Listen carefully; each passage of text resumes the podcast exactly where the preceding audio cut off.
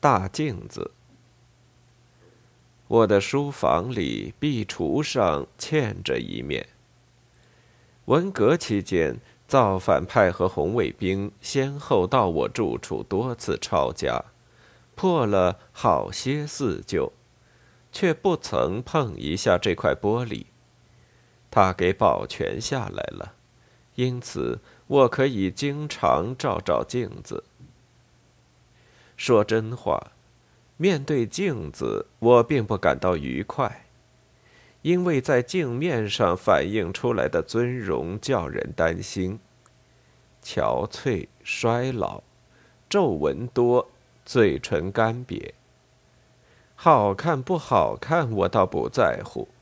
使我感到不舒服的是，它随时提醒我，你是在走向死亡。那。怎么办呢？索性打碎镜子，从此不接触这一类的东西也罢。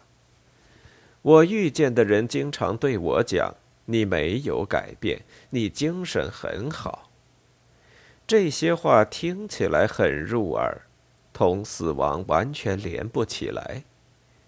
用好听的话做养料，是不是会越养越好？我不敢断定。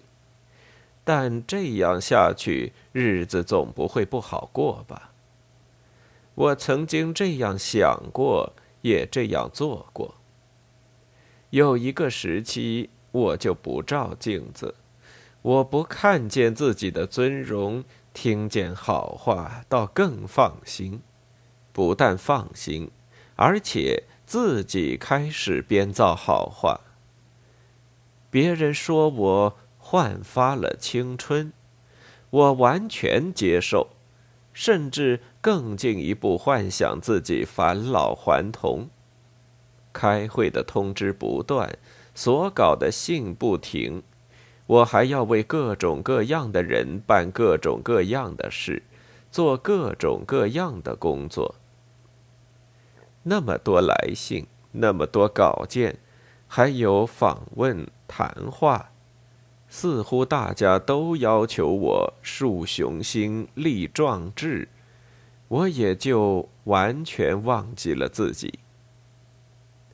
于是有一天，我发现自己垮了，用钢笔写字也感到吃力，上下楼梯也感觉到膝关节疼痛。一感冒就发支气管炎，咳嗽不停，痰不止。这时候，我才又想起应当照照镜子，便站在镜子前面一看。那是晚上，刚刚漱过口，取下了假牙，连自己都认不出来了。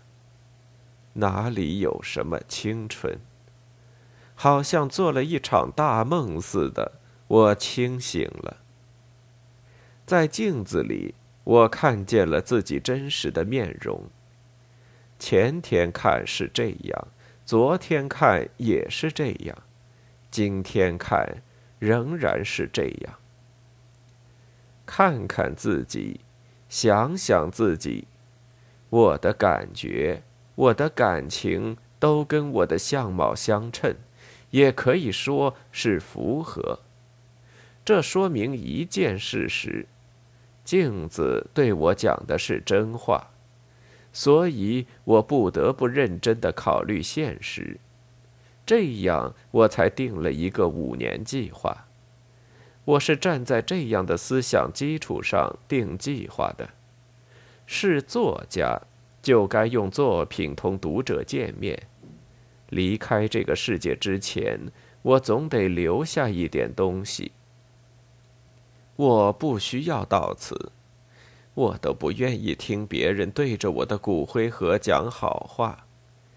最近常有人找我谈我自己的事，他们想知道四五十年前某一个时期我的思想情况和我对某些问题的看法等等。这使我想起了我靠边的时候受到的一次外调。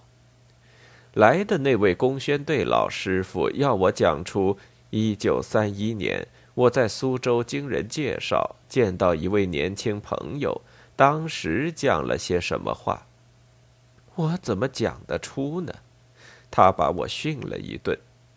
不用说，他是别有用心。现在来找我谈话的人却不是这样，他们是怀着好意，他们来抢救材料，他们是有理由的。有的人还想对我有所帮助，替我的旧作做一点辩护，或者讲几句公道话。我说好意可感，过去的就让它过去吧，不是在号召大家向前看吗？我也要向前看。对，我也要向前看，不然我为什么还要制定计划？想方设法东求西告，争取时间来写作品呢。其实不写也照样过日子，只要自己名字常见报，大会小会不缺席，东讲几句话，西提几个字，这样似乎对社会就有了贡献，对后人就有了交代，这又有何不可呢？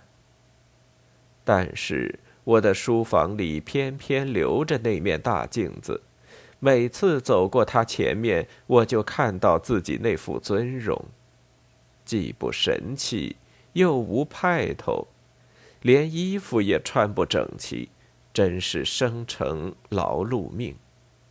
还是规规矩矩的待在家里写吧，写吧，这是我给自己下的结论。